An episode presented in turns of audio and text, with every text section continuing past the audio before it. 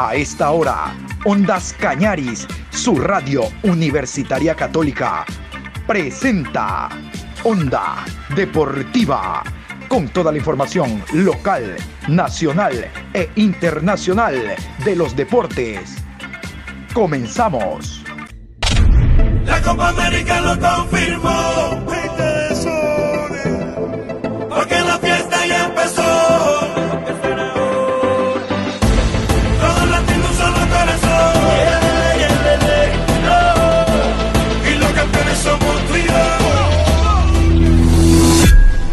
Hola, ¿qué tal? ¿Cómo les va? Buenas tardes, mi querido Pato. Lo propio, un saludo para Adrián. Aquí estamos en la programación Onda Deportiva. Hoy miércoles 7, programa 770, miércoles 7 de julio. Vamos a hablar de la Liga Pro Betcris, de cómo están las altas y bajas, porque ya este sábado se reinicia la Liga Pro con los dos partidos que estaban diferidos por participación de sus clubes en Copa Libertadores de América en su momento independiente y Barcelona que continúa en Copa Libertadores.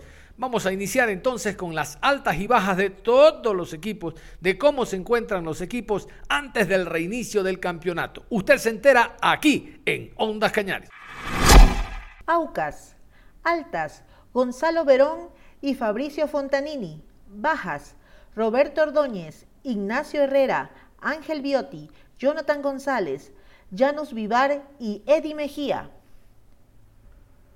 Delfín, bajas, Jeffrey Vargas, Juan Ignacio Vieira y Luis Estupiñán. Deportivo Cuenca, altas, Cristian Penilla, Francisco Mera, Muriel Orlando y Guillermo Sanguinetti, DT. Emelec, altas, David Moriano, bajas, Brian Cabezas. Guayaquil City, altas, Horacio Salaberry, bajas, Agustín Ale y Fernando Gaibor. Independiente del Valle, altas, Jonathan Bauman y Fernando Gaibor. Liga de Quito, altas, José Cárdenas y Pablo Marini, DT. Bajas, Pablo Repeto, DT y Eric Viveros. Macará, altas, Fabricio Fernández, Brian Rodríguez y Jorge Ortega. Bajas, Abel Araujo, Muriel Orlando, Blas Díaz y Enzo Rodríguez. Manta, altas, Alejandro Fresotti. Muchurruna, altas, Santiago Jordana. Bajas, Jonathan Bauman y Brian Rodríguez. Centro Deportivo Olmedo, altas, Kevin Arroyo. Baja, Eli Esterilla. Orense, altas, Edson Montaño, Marcos Acosta y Andrés García, DT. Bajas, Daniel Angulo, Aurelio Nazareno, Jorge Palacios, Edison Preciado y Arián Pucheta. Técnico Universitario de Ambato, altas, Oscar Sainz, John Pereira, Enson Rodríguez, Kevin Guisi. Bajas, Marcos Mejía, Wellington Paredes, Luis Congo, Jonathan Lucas y Orlen Quintero. Universidad Católica de Quito, altas, Janus Vivar. 9 de octubre, altas, Joao Chávez, Darwin Torres y Jorge Pinos. Bajas, Luis Gómez, Andrés Valverde, Carlos Arboleda, Leonardo Romero y Facundo Huichón. Onda Deportiva. Y revisamos el clásico del astillero, Dixon Arroyo. Dixon Arroyo es uno de los jugadores que formó parte de la selección en Copa América. Y digo formó parte porque no tuvo ni un solo minuto. Hay cosas que cuando dijo el técnico aprendimos, claro, claro que aprendimos. Aprendimos que un jugador que no está con la selección 20 días se lo llama y es titular en semifinal enfrentando a Argentina. Eso aprendimos. Y no uno como Dixon Arroyo que está concentrado con la selección y se lo pudo haber llamado. Y a lo mejor Dixon Arroyo ha sido un mal partido, pero tomando en cuenta que estaba con la selección, que está concentrado, se llama a uno que ni siquiera estaba en Alemania, que estaba en Barranquilla de vacaciones. Perdón haciendo trabajo físico porque había pasado positivo de COVID y en cualquier momento se lo podía llamar. 20 días después, sin haber hecho actividad futbolística, solo física. Es con F, pero es totalmente diferente. Futbolístico a lo físico. Eso aprendimos. Dixon Arroyo llegó, no le guarda ningún récord a la selección, no es tonto, a lo mejor en septiembre lo vuelven a llamar y a lo mejor como figura decorativa para que conozca a Uruguay y conozca otros países en la jornada triple que hay de eliminatoria. Pero bueno, Dixon Arroyo habla también del tema clásico del astillero, donde seguro junto a Sebastián Rodríguez, que lo escuchamos ayer, va a ser titular.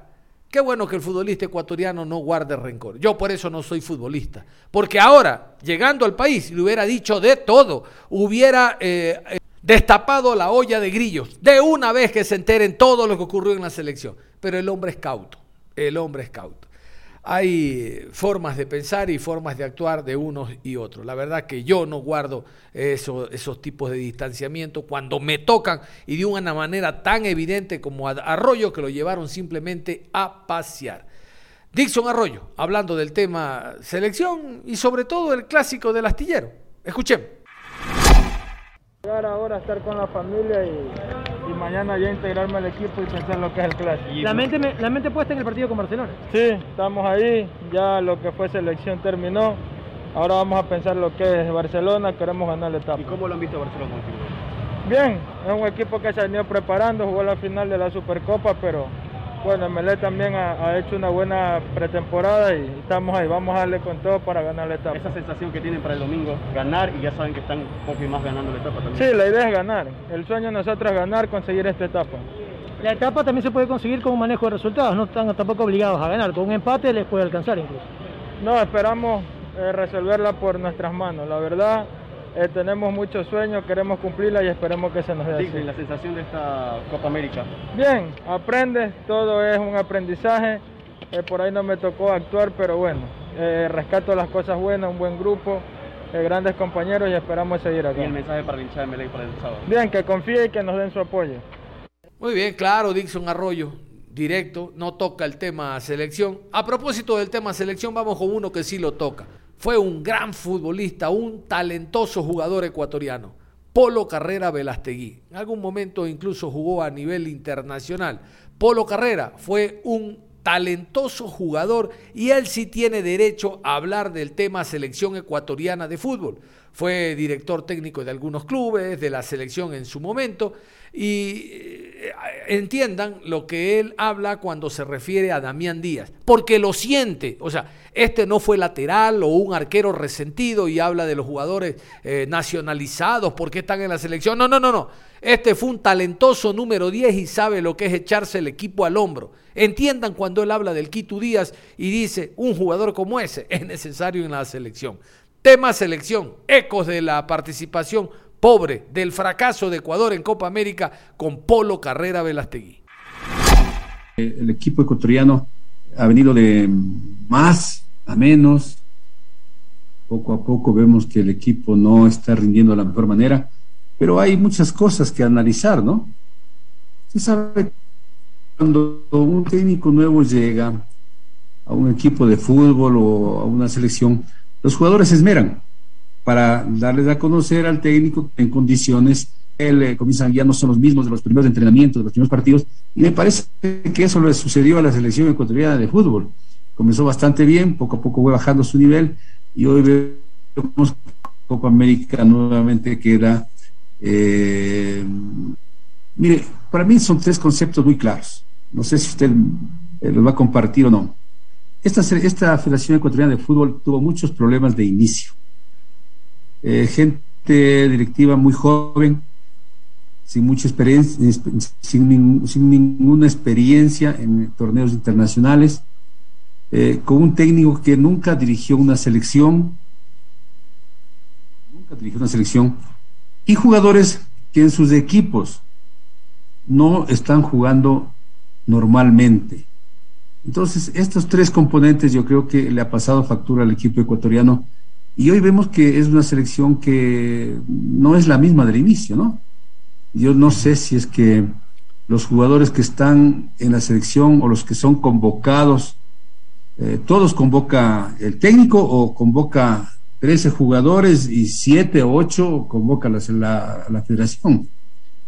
Hay jugadores muy jóvenes que de repente los eh, directivos, empresarios, eh, quieren eh, mostrarles en esta copa importante que es la Copa Sudamericana, donde están los 10 países de, de, Sudamérica, de América. Entonces yo sí pienso que mm, todo esto ha venido a trastornar, ¿no? Si usted comienza a ver los partidos de inicio, la selección era diferente, y ve el último partido, que si dicen jugó bien, pero tuvo al frente un equipo que fue más contundente, un equipo que logró en los momentos precisos llegar al arco rival y concretar lo que perdió la selección ecuatoriana de fútbol. Mire que en eh, los cuatro partidos ha aprobado a tres, eh, a tres arqueros. Desde el inicio él no estaba seguro, ¿no? No estaba seguro. preciado mm, por el costado derecho me parece que mm, es un buen jugador, pero Ecuador lo que, lo, que ha querido imponer es velocidad, fuerza, potencia. Y en el fútbol, esas tres eh, componentes siempre tienen que tener con la, con la capacidad de que uno o dos jugadores sean los conductores, donde hay creación, hay desbordamiento, hay el mano a mano, eh, jugadores que desequilibran el sistema defensivo del otro equipo. Entonces, si usted analiza, todos los jugadores que actuaron en la selección ecuatoriana son jugadores fuertes, potentes, veloces, y se ha perdido la creatividad. En el fútbol, si no hay creatividad, usted no puede destrozar al otro equipo, no solamente con fuerza. Así es que yo sí creo que eh, Ecuador en el táctico eh, no ha sido el de, los mejores. Mire que ningún delantero ha logrado concretar ni un gol, me parece. Eh, Valencia, un jugador potente, fuerte, pero no con esa calidad de un jugador de experiencia que pueda concretar los goles, porque a Ecuador le ha faltado goles también. Pero yo creo que eso tendrá que, que al, al, olvido y tratar de mejorar para la eliminatoria. Tiene un partido fuerte con Paraguay, así es que esperemos que el técnico, el discurso del técnico también, cuando es muy recreativo, cuando quiere eh, dar un discurso muy amplio, el jugador de fútbol lo que necesita es que su técnico le diga qué es lo que tiene que hacer dentro de la cancha. Yo creo que ustedes también eh, han escuchado los discursos que da el técnico y de repente les convence, ¿no? Por tanta, es, un buen, eh, ¿cómo le puedo decir? Tiene un buen verso. Entonces eso también eh, afecta y se piensa que el técnico es uno de los mejores. Así es que todo ha pasado en esta mm, Copa América y esperemos que se pueda este, recomponer para ya el campeonato de las eliminatorias del Mundial. La fuerza y la potencia eh, no están juntos con la creatividad, pero en otros equipos sí. Mire cómo Messi en un momento menos pensado le deja mano a mano con un delantero, a un delantero contra el arquero. Entonces yo sí creo que eh, eh, Ecuador necesita un creador de fútbol. Ellos siempre son los creadores, los que piensan más, los que hacen la pausa, los que miran el panorama y yo sí veo que en los equipos de fútbol hay creadores, ¿no? Hay creadores que de repente te dejan frente al arco. Que mm, Díaz es un gran jugador en Barcelona, tiene eh, jugadores que salen por fuera. yo creo que Pineira es uno de los jugadores que más incide en la parte ofensiva siendo lateral pero siempre nosotros necesitamos eh, un creador. No sé si Díaz eh, esté en condiciones eh, por la pandemia, de repente va a encontrar, él no tiene velocidad, tiene creatividad, pero de repente va a encontrar marcas muy, muy, muy cerradas y se le va a complicar. Pero yo sí creo que Ecuador necesita algo más, algo más, no solamente la salida por los laterales, dejar a dos, dos defensores, a hincapié y de repente Erazo, son muy fácilmente superados, como lo superó eh, el equipo argentino en mano a mano. Entonces, eh, habrá que eh, estructurar la nueva, la nueva, la nueva, de las nuevas volantes para adelante, ¿no? O buscar unos laterales que tengan mayor oficio. ninguna copa le ha ido bien al Ecuador, ¿no? En, otras ha pasado a, cuartos, pero hoy nos, nos sacaron los octavos nada más y con mucha dificultad. No fue un equipo contundente, un equipo que tenía una buena presencia. Eh, los cambios son reiterativos, los mismos cambios, no hay unas variantes ofensivas, no hay unas variantes de media cancha. Eh, se va siempre a la velocidad, a la fuerza. Y eso el equipo rival ya le viene conociendo a Ecuador, ¿no? Ya se ha hecho predecible lo que tiene Ecuador. Tapan las puntas, eh, en la mitad de la cancha hay jugadores con mucha fortaleza y adelante es lo que le falta eh, delanteros. Yo creo que el fútbol, si bien se maneja de atrás para adelante, pero los que deciden los partidos son los delanteros y el Ecuador no ha tenido esos delanteros. Yo creo que hay jugadores jóvenes que podrían ser un proceso para después de cuatro o cinco años, pero en este momento eh, yo creo que hay jugadores muy jovencitos que de repente, ¿no? El directivo, el empresario quiere mostrarles y de repente fracasan. Onda Deportiva. El histórico nadador Jorge Delgado, vicepresidente del Comité Olímpico Ecuatoriano, explica cómo funciona la WADA, Asociación de Dopaje Internacional, con referencia al caso de nuestro representante olímpico Eric Quiñones. Porque Tokio es nuestro Comité Olímpico Ecuatoriano. Bueno, no conozco mucho solamente lo que ha dicho la prensa, porque obviamente cuando son temas de dopaje, se manejan con un sigilo eh, muy para tratar de no perjudicar al deportista, ¿no? Se le da todas las, eh, todo el silencio posible para que no empiecen a haber especulaciones. Pero hay una regla de la WADA, que es la que, el organismo mundial que controla el antidopaje. Y le digo porque nos pasó con un, un nadador de nosotros. La WADA hace visitas sorpresas, hacer chequeos de dopaje durante los entrenamientos. ellos aparecen un día en la piscina y le dicen, bueno, el señor lo vamos a chequear, porque ya cuando tienen nivel mundial los ponen en una lista. Pero el deportista le notifican que él ya está en esa lista y usted cada vez que se mueve, usted tiene que notificar a la guada dónde va a estar. Entonces usted dice, eh, me voy a hacer un campo de entrenamiento a Alaska en la ciudad de X, X sitio y ahí voy a estar. Y este es mi número de teléfono. Usted manda las direcciones, usted mantiene a la guada informada de dónde usted va a estar. Pueden que vayan como no pueden que vayan. Entonces a nosotros, una, un deportista de nosotros pasó eso. Eh, no informó, donde, eh, dicho, bueno, dice, voy a estar en Guayaquil, pero resulta que sabe que tengo una invitación a Cuenca. Y se va y no notifica a la Guada. Entonces viene la Guada a Guayaquil, la revisa, entonces le mandan una le mandan como decir una, una, una advertencia, señores, fuimos a hacer el chequeo y usted no estaba donde nos dijo. Entonces se dice primera advertencia. Luego vino la segunda vez, así mismo estoy entrenando, por decir, en París y me voy a, a Madrid y no notifiqué. Así mismo la fueron a buscar a París no estaba, le mandan segunda notificación.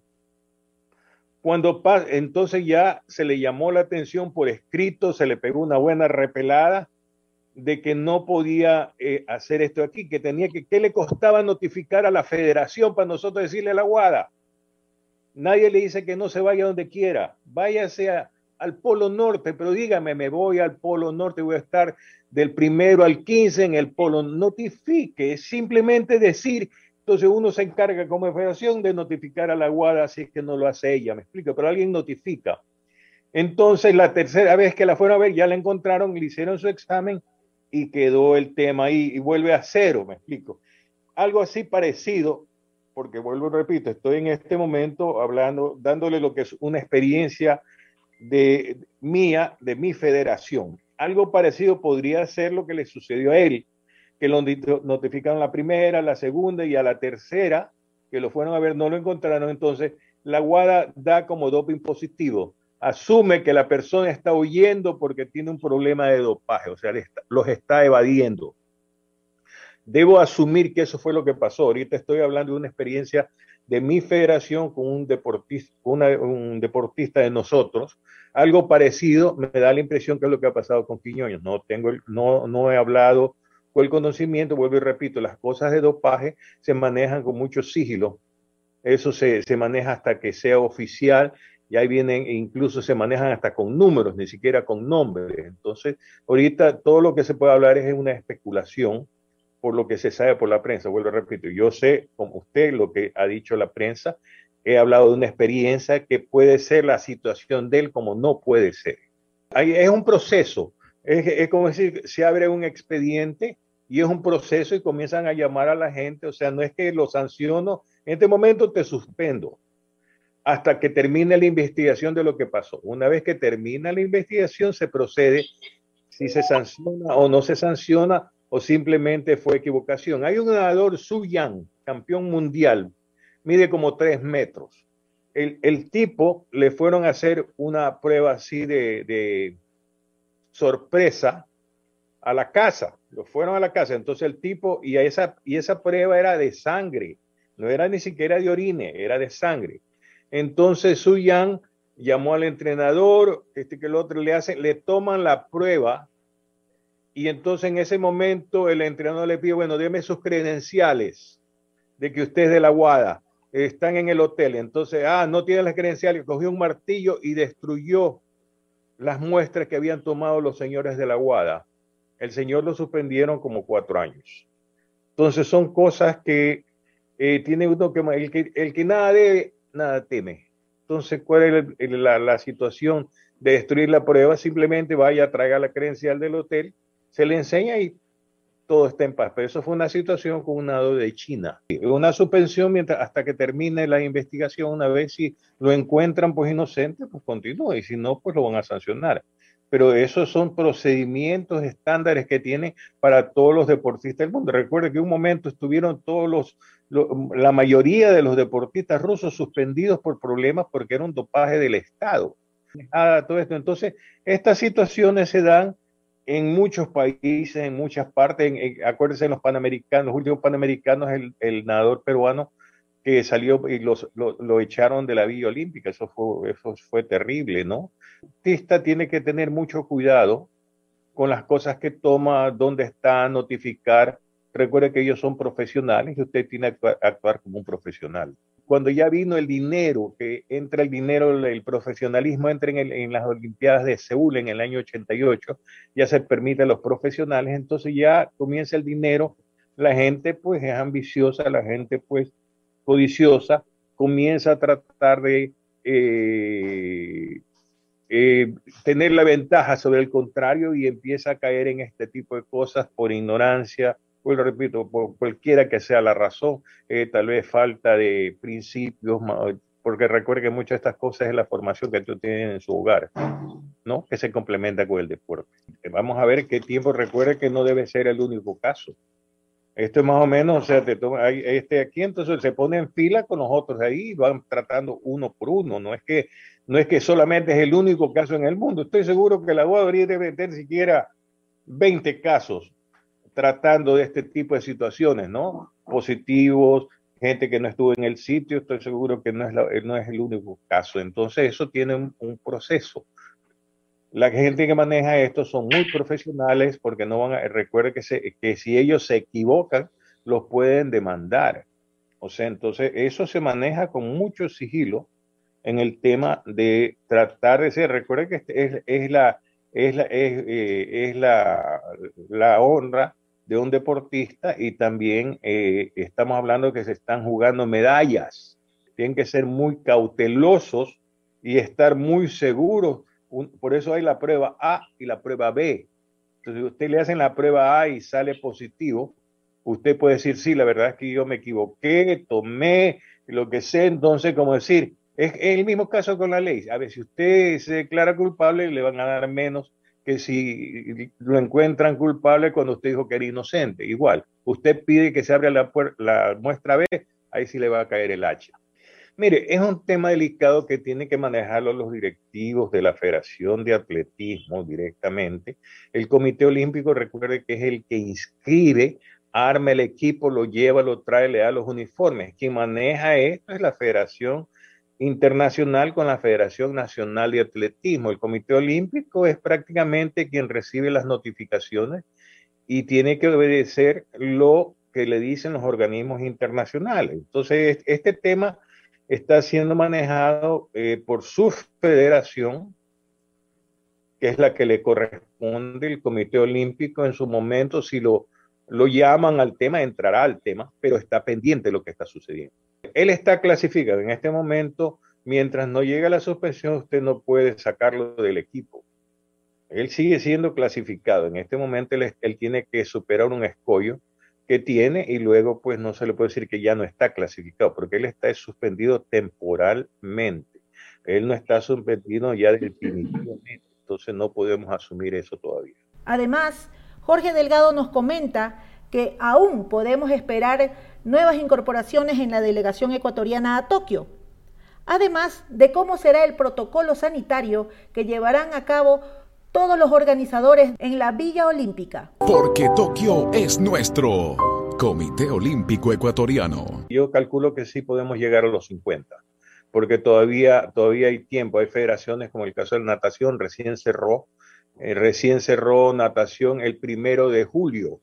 Entonces hay otros deportes que todavía eh, falta determinar su etapa límite de clasificación asumo que podemos llegar a los 50, que sería una cifra eh, interesante, una cifra muy importante. Es la primera vez que una delegación va con, eh, con tantos deportistas, entonces significa pues que ha funcionado, algo ha funcionado o tenemos más gente eh, o las federaciones han hecho un muy buen trabajo, obviamente pues las cosas, ha habido la disposición económica para tener las condiciones de entrenamiento, la implementación, poder enviar a campos de entrenamiento y, obviamente competir con lo mejor del mundo. Entonces yo pienso que por esto tenemos ese, ese número ahora. Ha habido una, una eh, se ha hecho más profesional a los deportistas y ellos han respondido de esta manera. La logística es complicada, más que nada por el tema. Recuerde que, que para ir a Tokio, si usted tiene visa de Estados Unidos, su vuelo será por Estados Unidos, que es más corto. Si usted no tiene visa, le toca ir por Europa.